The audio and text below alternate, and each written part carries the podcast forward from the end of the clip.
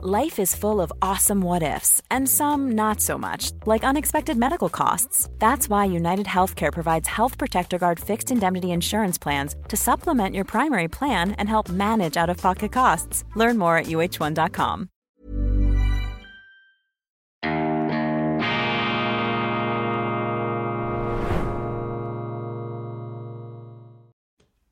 Grüezi miteinander, ganz herzlich willkommen und einen wunderschönen guten Morgen, meine sehr verehrten Damen und Herren, liebe Freunde. Ich begrüße Sie zur schweizerischen Ausgabe von Weltwoche Daily, die andere Sicht, unabhängig, kritisch, gut gelaunt am Freitag, dem 15. Dezember 2023. Alle Kinder hergehört, noch neunmal schlafen, dann ist Heiligabend. Wir freuen uns, wir fiebern Weihnachten entgegen dem Fest der Liebe, dem Fest des Lebens, dem Fest des Friedens. Ganz wichtig, ähm, gerade in der heutigen Zeit. Die Schweiz, wie so viele Länder im Westen, droht geschichtsblind, geschichtsvergessen und vor allem wohlstandsvergessen zu werden. Das ist ein großes Problem, meine Damen und Herren. Die Leute sind sich nicht mehr bewusst, was sie ihrer Wirtschaft verdanken. Die Wirtschaft ist so wichtig. Natürlich ist die Wirtschaft nicht alles, aber ohne diese Wirtschaft ist vieles überhaupt nichts dann haben wir gar nicht mehr die materiellen Voraussetzungen. Und ich beobachte da draußen so eine Art Vollgasko- und Selbstbedienungsmentalität, vor allem auch in der Politik. Man glaubt damit immer neuen Vorschriften, eben neuen Bleiplatten da, die Gewerbetreibenden, die Unternehmen belasten zu können. Aber das wird nicht aufgehen. Nehmen Sie die Neutralität, die ist ja auch unter Beschuss in der Schweiz. Die Neutralität ist matchentscheidend für unseren Wohlstand. Und das Argument, dass sich die Schweiz entschuldigen müsse, weil sie dank der Neutralität auch in der Lage gewesen ist, weltweit gute Geschäfte zu betreiben, das ist ein Argument, das die historische Wirklichkeit unseres Landes absolut verkennt. Das ist reiner Moralismus, meine Damen und Herren. Wir müssen aufpassen, dass wir diesen falschen Schalmeienklängen nicht erliegen. Nehmen Sie eine UBS. Ich habe mich mit dieser Bank wohlwollend, aber auch etwas kritisch auseinandergesetzt in der neuen Ausgabe der Weltwoche. Die UBS hat fantastische Erfolge hingelegt und wenn ich richtig informiert bin, gehört die UBS zu den größten ausländischen Banken, die in China tätig sind. Vielleicht ist sie sogar die größte ausländische Bank, die in China tätig ist und mit Erfolg tätig ist. Ohne die schweizerische Neutralität hätte die UBS überhaupt keine Chance, so eine Marktposition zu erobern. Und das gilt für viele unserer weltweit tätigen Unternehmen. Die neutrale Schweiz ist niemandes Feind. Wir haben keine Gegner, wir haben nur Partner, Freunde, wir halten nach allen Seiten freundliche Distanz, sachliche Beziehungen und das ist der Schlüssel zur Weltoffenheit, der die Schweiz so viel verdankt. Und heute haben wir eine wohlstandsverwahrloste Geringschätzung dieser Fundamente unserer Schweiz. Und das ist ein Symptom dafür, dass wir die Wurzeln vergessen haben, die Fundamente, den Boden, auf dem wir stehen. Und es ist eine ganz wichtige Aufgabe der, der, Medien, meine Damen und Herren, immer wieder an diese Wurzeln zu erinnern, weil die Menschen sind blind. Sie rennen immer den falschen Göttern und den falschen goldenen Kälbern hinterher. Und dann vergessen sie eben das Wesentliche. Und es wäre im Grunde die Aufgabe der Journalisten, zum Teil auch der Politiker, der Kirchen, der Universitäten, diese Grundlagen immer wieder, jeder auf seine Art, in Erinnerung zu rufen. Aber stattdessen machen Sie mit, hecheln Sie mit bei diesem geschichtsblinden Zeitgeist. Das ist ein Thema, mit dem wir uns viel intensiver noch auseinanderzusetzen haben in der Weltwoche und vor allem nicht nur in der Problembeschreibung dann verharren sollten, sondern eben auch diese Wurzeln aufzeigen, den Leuten erklären, was sie zum Beispiel an einer Landwirtschaft haben in der Schweiz, die in der Lage ist, wesentliche Teile unseres Landes zu ernähren. Das ist ja unglaublich, was da auch technologisch geleistet wird. Das wird verkannt, das wird nicht gewürdigt, aber Sie können viele Branchen nehmen, viele Gewerbebetriebe. Das ist unglaublich, das ist heldenhaft, was da geleistet wird, aber das wird viel zu wenig gewürdigt, viel zu wenig zur Kenntnis genommen. Ich habe mir als Vorsatz fürs nächste Jahr formuliert, dieses Manko, dieses Defizit irgendwie auszugleichen und diese Wurzeln hier wieder sichtbar freizulegen, damit wir etwas festeren Boden hoffentlich unter den Füßen gewinnen können. Was sind die wichtigsten Nachrichten des Tages? Kurz vor dem EU-Verhandlungsmandat, die Sozialdemokratische Partei erhöht wegen Lohnschutz Druck auf den Bundesrat. Das ist ein interessantes Thema. Die Linke, die Gewerkschaften, sie sind gegen die institutionelle Anbindung der Schweiz an die Europäische Union. Warum? Weil die EU von der Schweiz bis jetzt verlangt, ihre sozialen Errungenschaften herunterzufahren. Und die Linke glaubt nun, dass wenn man da Ausnahmeregeln sich ähm, herausverhandeln kann, dann sei diese institutionelle Bindung anzunehmen. Und meines Erachtens erliegt da die Linke einem folgenschweren Denkfehler. Denn wenn die EU, wie es diese institutionellen Bindungen vorsehen, am Schluss ja die Regeln einseitig selber bestimmen kann, wenn die EU, wie vorgesehen in diesen institutionellen Bindungen, am Schluss die Richter stellt, die im Zweifelsfall entscheiden und auch die Sanktionen verabschieden können, ja, dann kann die EU rückwirkend alle Ausnahmeregeln, die man jetzt mühsam sich da herauserkämpft, die kann sie ja dann wieder streichen, weil sie sitzt am längeren Hebel, weil die Schweiz mit diesen institutionellen Bindungen nicht mehr auf Augenhöhe ein Partner der EU ist, sondern gewissermaßen eine Rechtskolonie. Also von einem gleichberechtigten Verhältnis, von einem bilateralen Verhältnis auf Augenhöhe würden uns diese institutionellen Bindungen eine Fallhöhe, ein Herrschaft- und Knechtschaftsverhältnis aufzwingen. Und das scheint mir hier die Linke auszublenden. Diese sozialen Errungenschaften, die die Linken erkämpft haben, auf die sie stolz sein können, die sind eben in akuter Gefahr, wenn die Schweiz nicht mehr Herr im eigenen Haus ist. Und darum müsste eben auch die Linke aus grundsätzlichen Überlegungen gegen diese institutionelle Vereinnahmung der Schweiz durch die Europäische Union sein. Die Bundesratswahl gibt noch zu reden in vielerlei Hinsicht, vor allem eine Brand Attacke oder ein Brandaufruf, eine Brandrede des abtretenden grünen Parteichefs Balthasar Glättli ist da Stein des Anstoßes, äh, hat da einen ziemlichen Aufreger produziert. Zitat, die SP hat ihre Seele an das Machtkartell verkauft. Balthasar Glättli ist bitterlich enttäuscht, dass die grüne Kandidatur nicht mehr Stimmen erhalten hat, dass eben auch die Linken offensichtlich nicht eingestiegen sind auf diesen etwas verzweifelt wirkenden Angriff der Grünen, die zwar tatsächlich das zweitbeste Resultat ihrer Geschichte erzielt haben, aber eben doch entscheidend weniger als beim letzten Mal. Und diese erzwungene, etwas kurzatmige Attacke, die man da hat beobachten können, die hat nicht verfangen, die hat nicht getragen und Balthasar Glättli hat nun massiv ausgeteilt gegen die Linken, aber nach jüngsten Gerüchten, jüngsten Verlautbarungen sollen sich die Parteien da entsprechend auch wieder geeinigt haben. Ebenfalls Diskussionen ausgelöst hat der Auftritt von Daniel Josic, der nun mit auch seiner Weigerung aufzustehen, offensichtlich bei der Bundesratskür von Beat Jans ähm, da hat sich Josic offenbar viele Sympathien verscherzt, auch im bürgerlichen Lager. Der Eindruck, der entstanden ist, auch auf Seiten seiner Unterstützer bei den Bürgerlichen, ist der, dass es sich hier eben doch um einen ziemlich egozentrischen Politiker handelt. Ich schätze Daniel Josic. Ich habe mit ihm schon oft diskutiert, schon oft gestritten. Er ist ein intellektuelles Schwergewicht, selbstverständlich als Professor an der Uni Zürich. Er ist auch von jener ähm, typisch politischen Flexibilität, die es äh, einem äh, journalistischen äh, Prinzipienforscher wie mir manchmal schwer macht, das wirklich auch ernst zu nehmen. Ich sehe dann den Opportunismus etwas zu stark im Vordergrund, aber keine Frage, Daniel Josic ist eine große Bereicherung unserer Politik, unserer Schweiz.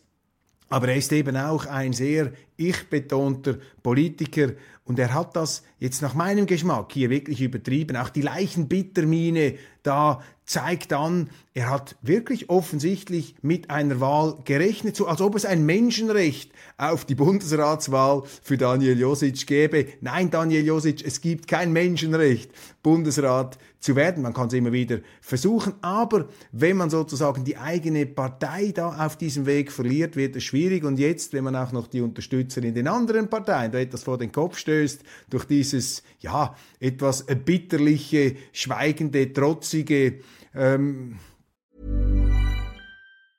It's that time of the year. Your vacation is coming up. You can already hear the beach waves, feel the warm breeze, relax and think about work. You really, really want it all to work out while you're away. Monday.com gives you and the team that peace of mind. When all work is on one platform and everyone's in sync, things just flow wherever you are. Tap the banner to go to Monday.com.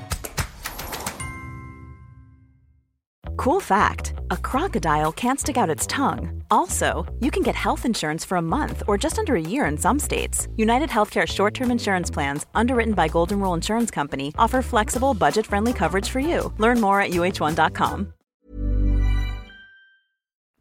Sich abwenden, dann wird es noch viel, viel schwieriger. Der richtige Angriff auf den FDP-Sitz kommt erst, vermutet der Tagesanzeige. Gut, das ist keine besonders waghalsige Vermutung, denn sollte die FDP weitere Stimmen verlieren, dann ist klar, wird das da eine Veränderung geben, dann könnte es Verschiebungen in dieser Landesregierung äh, tatsächlich ähm, unabwendbar ähm, könnten die Wirklichkeit werden.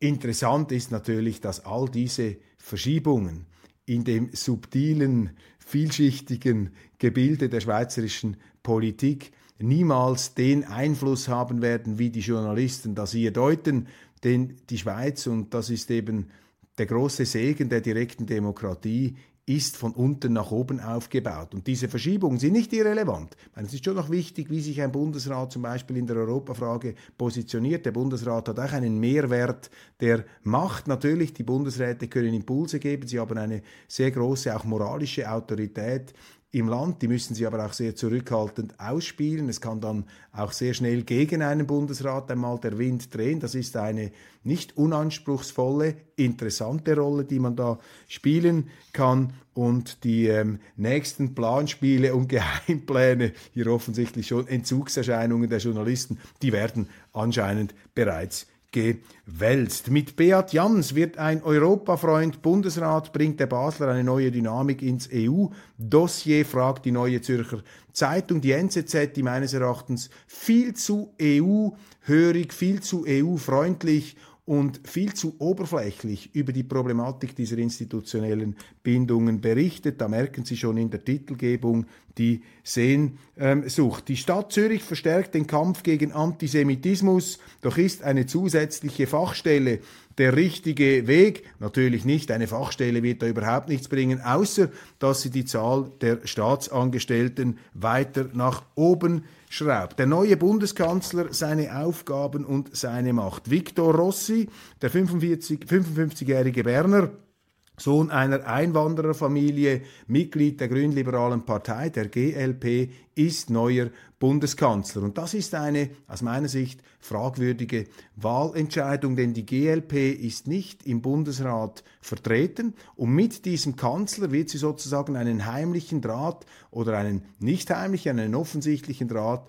in den Bundesrat haben. Die GLP ist aber eine Oppositionspartei. Und wenn man eine Oppositionspartei ist, und diese Rolle auch ernst nimmt, ja, dann sollte man ja keinen Bundeskanzler in den Bundesrat abstellen wollen, weil man dann sozusagen so ein Passivmitglied dieses Bundesrates ist. Da sehen Sie also, wie ähm, der Machtgewinn oder die Lockung der Macht hier bestimmte Rollenkonflikte auslösen kann. Für mich eine fragwürdige Entscheidung der Bundesversammlung. Ich finde, nur Bundesratsparteien sollten auch den Bundeskanzler stellen dürfen, weil sonst eben eine Vermischung stattfindet. Man könnte auch sagen, eine Verfilzung zwischen Opposition und Macht. Das wird die GLP lähmen, das wird sie schwächen, das wird sie in ihrer Wirksamkeit Kontra zu geben, sicherlich nicht nach vorne bringen.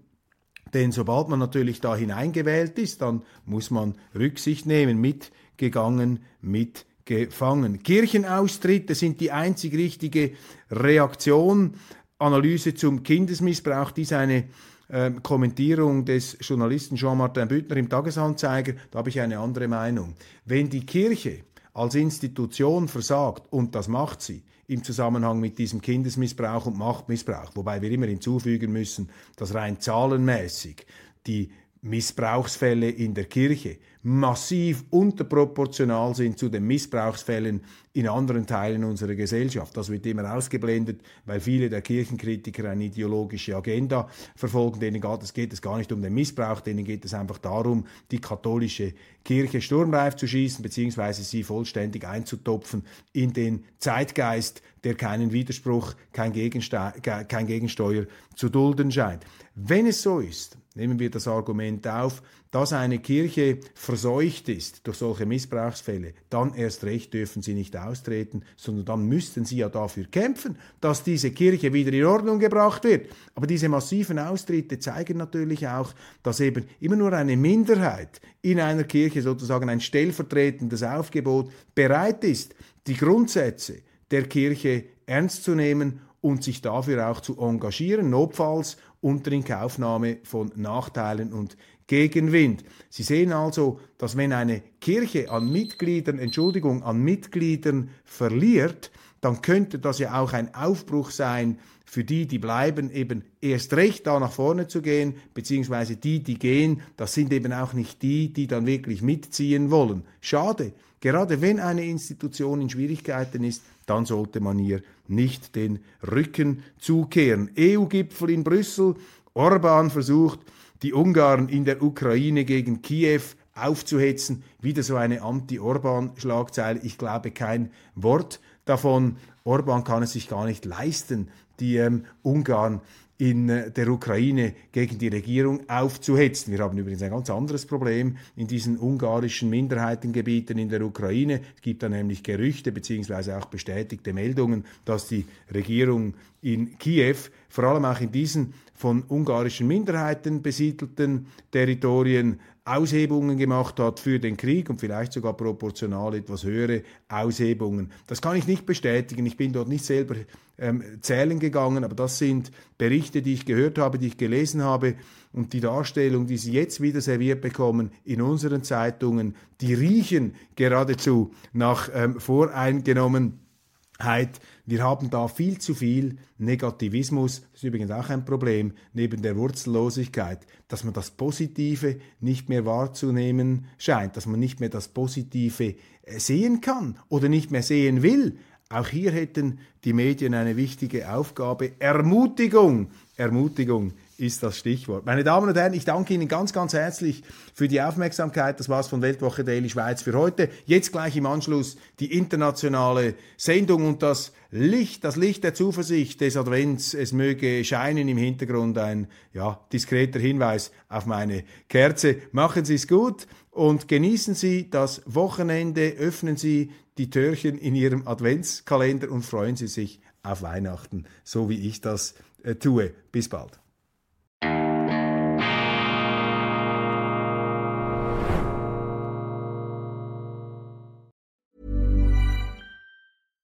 Hi, I'm Daniel, founder of Pretty Litter. Cats and cat owners deserve better than any old-fashioned litter. That's why I teamed up with scientists and veterinarians to create Pretty Litter. Its innovative crystal formula has superior odor control and weighs up to 80% less than clay litter. Pretty Litter even monitors health by changing colors to help detect early signs of potential illness. It's the world's smartest kitty litter. Go to prettylitter.com and use code ACAST for 20% off your first order and a free cat toy. Terms and conditions apply. See site for details.